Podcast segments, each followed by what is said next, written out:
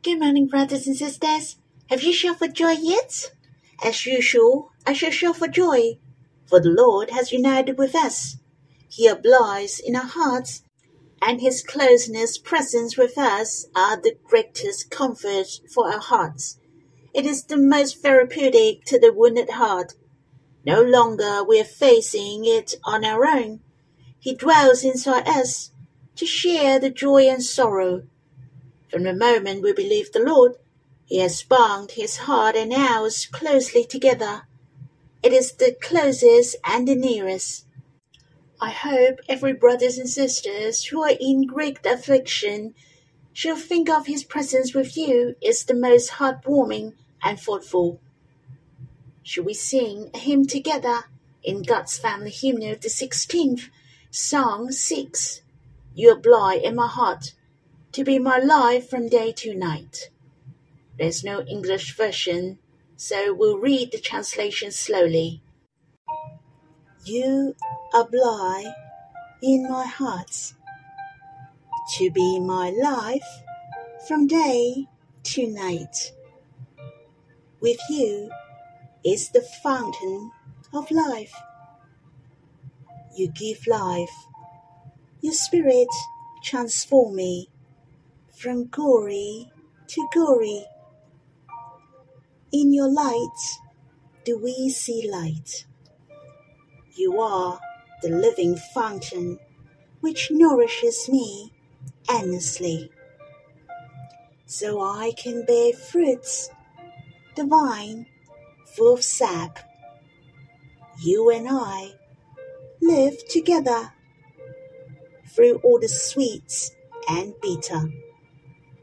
Your fairest heart, your flaming love are my rest.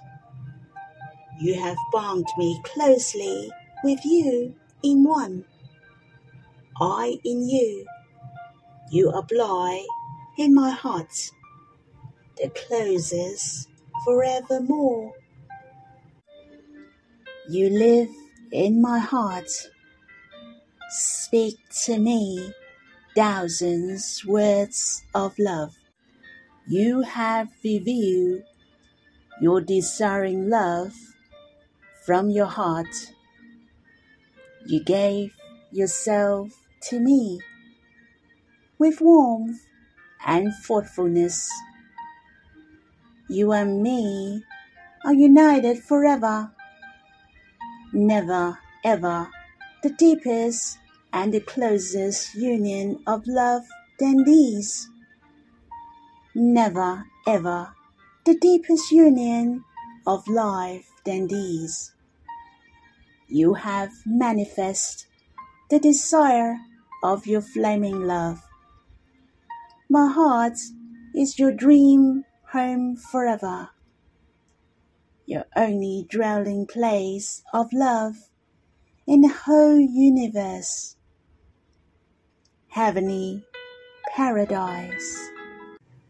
I'm so grateful for the Lord. He nailed it on the cross for our sins. We can never forget His salvation to us. And what's more incredible is that the Lord even abides in our hearts. He wants to manifest the greatest desire of love from the depth of His heart to us, in order we can unite it with Him forever. It is the union of life, the unity of love. My heart was very touched. You and I are His dwelling place, which He desires most. His happy home forever. He desires to dwell in our hearts, to speak to us His thousand words of love, to be the closest with us in the whole universe. He even gave Himself to us. Let us to be the closest with Him, to enjoy His presence and His companionship every day. The every step in our life is on the loving path of paying paddles. His love to every one of us is so personal, for he abides in our hearts individually. Shall we sing this hymn again? We will have some worshipping after singing.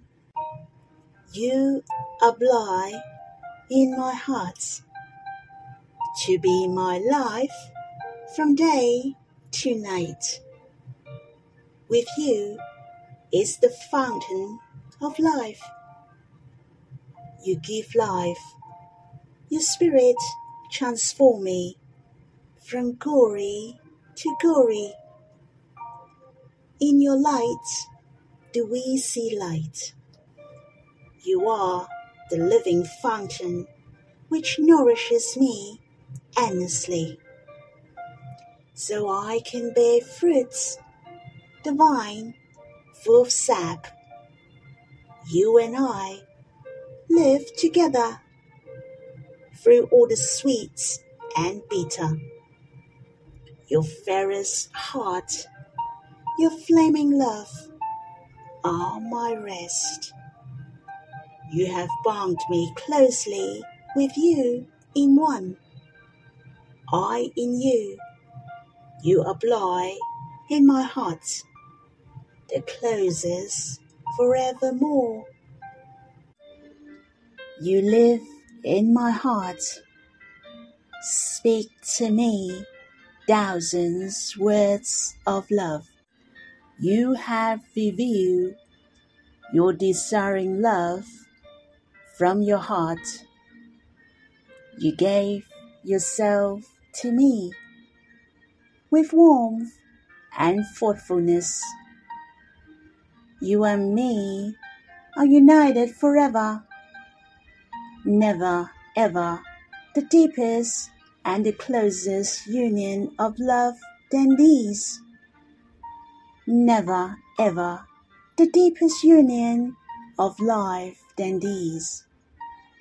You have manifest the desire of your flaming love.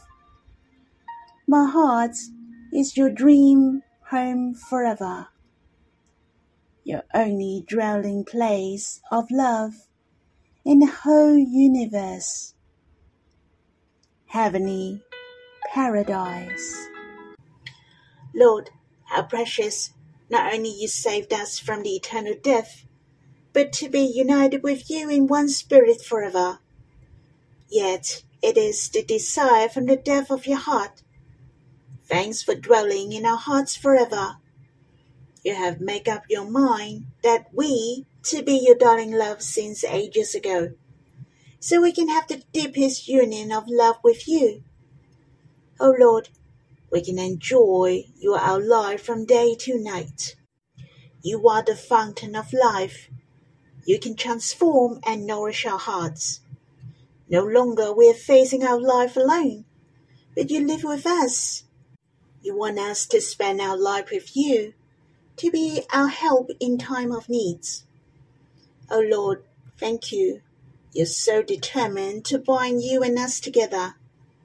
Lord, your closeness and your personal love to us are the best medicine for the heart of every one of us.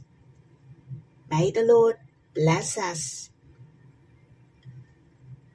Brothers and sisters, we will read Exodus chapter 27, verse 1 to 3, and verse 20 to 21. Should we read these verses first? You shall make the altar of acacia wood, five cubits long and five cubits broad. The altar shall be square, and its height shall be three cubits and you shall make horns for it on its four corners. Its horns shall be of one piece with it, and you shall overlay it with bronze. You shall make pots for it to receive its ashes, and shovels, and basins, and forks, and fire pans. You shall make all its utensils of bronze. Verse 20 you shall command the people of Israel that they bring to you pure beaten olive oil for the light, that a lamb may regular be set up to burn in the tent of meeting outside the veil that is before the testimony. Aaron and his sons shall tend it from evening to morning before the Lord. It shall be a statute forever to be observed throughout their generations by the people of Israel. The verse 1 to verse 8 in this chapter is talking about how the altar for the offering was made. In fact, there were two altars in the tabernacle. First of all, there was one altar for the burnt offering outside the holy place, and the bigger altar was mentioned in verse 1 to verse 8 here. This altar was only for burning incense, and it was smaller it was mentioned in Exodus chapter 30. The altar was well known to the Israelites.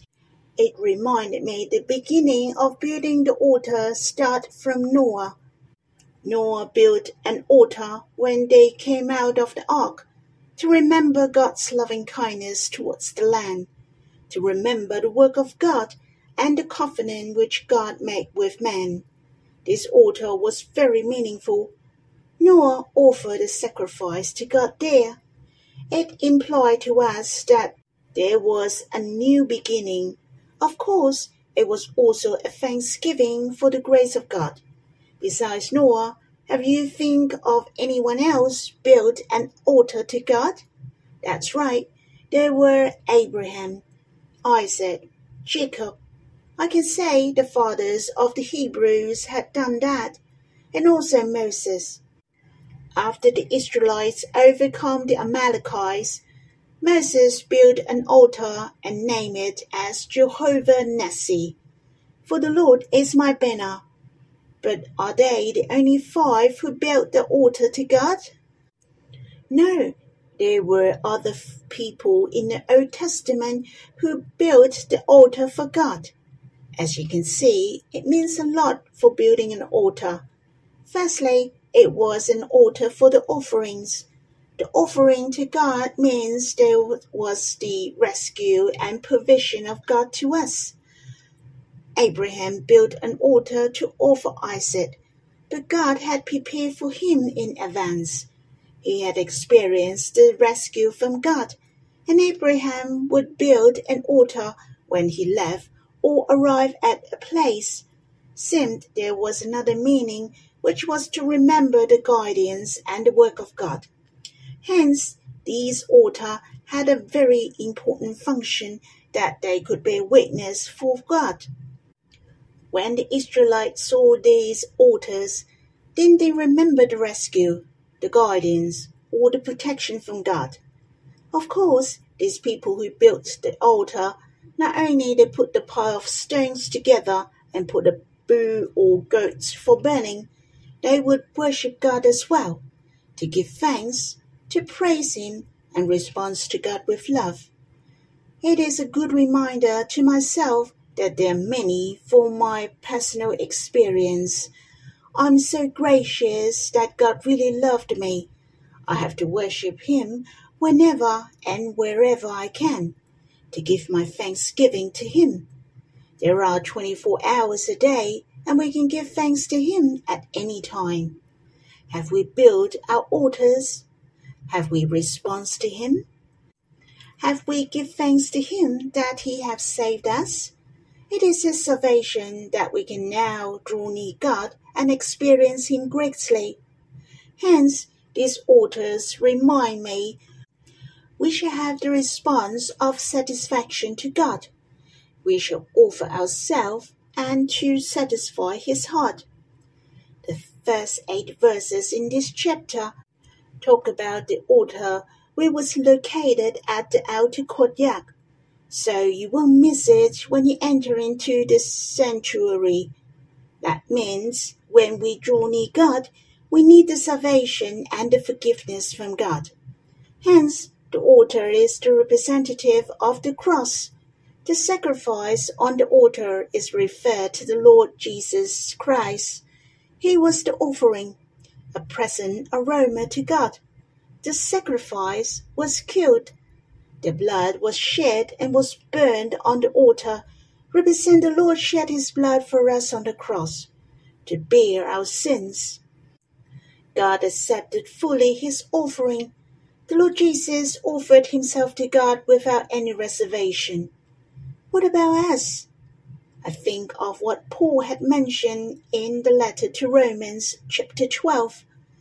I appeal to you, therefore, brothers, by the mercies of God, to present your bodies as a living sacrifice, holy and acceptable to God, which is your spiritual worship.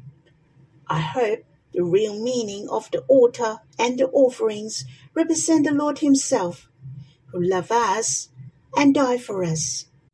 To compel our hearts is so treasurable that we can return to the sanctuary through the Lord's blood, to the most holy place. We can draw near God closely. We can even serve Him. You see, what a great blessing has poured upon us. Rightly, we shall respond to the Lord by offering ourselves to Him. There is another area in this chapter has touched my heart. A mention about the oil for the lamb. The last two verses in this chapter, verse 20 and 21, it talk about one of the important tasks for the priest. It is to light up the lamb. We talk about the tabernacle with four layers of the coverings. There was no window. Therefore, it was dark inside the tabernacle. Hence, there was a lampstand inside. One of the important tasks of the priest was to light up the lamp, to keep the lamp shining regularly all year round. The lamp is shining from morning till night continually, so the priest could perform his work in the tabernacle by the light of the lamp. For example, to top up the oil, to burn incense, to replace the bread of the presence, etc. The serving of the priest is very meaningful, for this sanctuary is referred to the church. We need the work of the Holy Spirit very much. It reminded me John saw the vision on the island called Patmos. He said, And in the midst of the land stands one like a son of man, and that is the Lord. He is the one who light up the lamb of the church for more than 2,000 years. He let the church shine without ceasing. He keeps the church. He will not leave the church at all. Until the church passed through the age of darkness, there were people still loved the Lord. It stands firmly until now. The work of the church is finishing soon, and every brothers and sisters have the fullness of faith. He starts the church and he will finish it, for he is accountable to the end. He will light up our hearts, for this is his work. I give thanks to the Lord. He has risen and ascended to heaven, and he sent the Holy Spirit to us. The Trinity God dwells in our hearts. He united with us closely. Brothers and sisters, we should treasure that we have such a glorious high priest he prays for us and blesses us in heaven, and kindles our hearts through the Holy Spirit. We put our trust in Him, shall not be ashamed. In the meantime, I shall remind each other, and that's the parable of the ten virgins. There were five wise virgins who bring enough oil. The same God wants to kindle our hearts, but we have to be alert and not falling asleep. The more important is that to be filled with the Holy Spirit always. When we read verse 20 and 21, to keep the lamp burning, for the blue olive oil is needed, that refer to the Holy Spirit. We should be filled by the Holy Spirit always. Aaron and his sons shall tend the lamp from evening to morning, for topping up the oil and trimming the lamp wick. I was attracted by from evening to morning. Brothers and sisters, we shall do the same. We shall draw near God from the evening to morning, from the morning to evening, and let God to manage our hearts and to prune us, to top up the oil upon us, so that we are brighter and brighter. It's so precious that we have such a glorious high priest who bless us and help us every day.